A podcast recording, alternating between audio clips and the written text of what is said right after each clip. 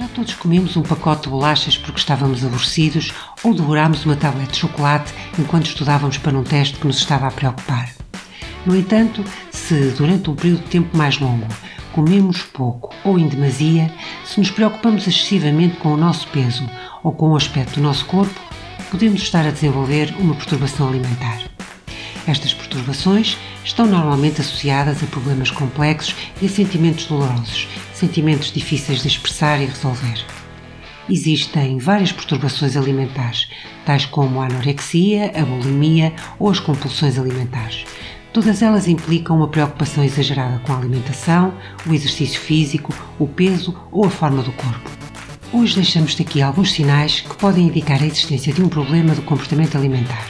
São eles: estar sempre de dieta ou comer grandes quantidades de comida sem alteração do peso, estar constantemente a pensar e a falar sobre comida, peso e imagem corporal, contar todas as calorias do que se come ou pesar tudo o que se ingere, esconder comida ou deitá-la fora, evitar atividades sociais que envolvam comida, fazer exercício físico em excesso e estar sempre insatisfeito com o peso, tamanho e forma do seu corpo.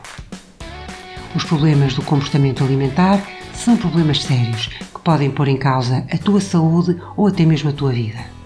Independentemente do peso ou da quantidade de comida que se come, qualquer pessoa que experiencie padrões alimentares pouco saudáveis e sofra com o seu aspecto físico deve procurar ajuda. Poderás encontrar estas e outras orientações no site escolasaudavelmente.pt, que é um espaço informativo da responsabilidade da Ordem dos Psicólogos Portugueses, vocacionada para a promoção de saúde em meio escolar. É bom saber mais. Para bem escolher, para bem agir.